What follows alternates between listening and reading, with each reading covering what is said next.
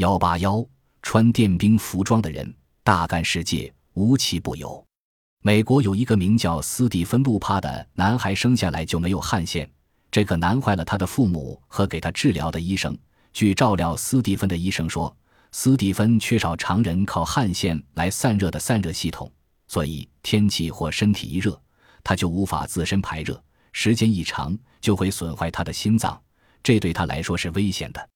不过，像斯蒂芬那样先天就有这种生理缺陷的人十分罕见。斯蒂芬现年十三岁，除了不能运动外，每年的夏季他只能躲在装有空调的屋内，很少外出。有一次，他坐车外出，稍不留神就热得昏了过去，人们只得用凉水将他喷醒。见此，他家人最近专门为他定做了一套特殊而又神奇的服装——电背心和电冰帽子。这套电冰服装能帮助斯蒂芬散热，并自动调节身体外表的体温。目前。斯蒂芬穿着这套电冰服装，不仅能在户外安度炎炎的夏日，而且能够同其他人一样玩棒球、踢足球里。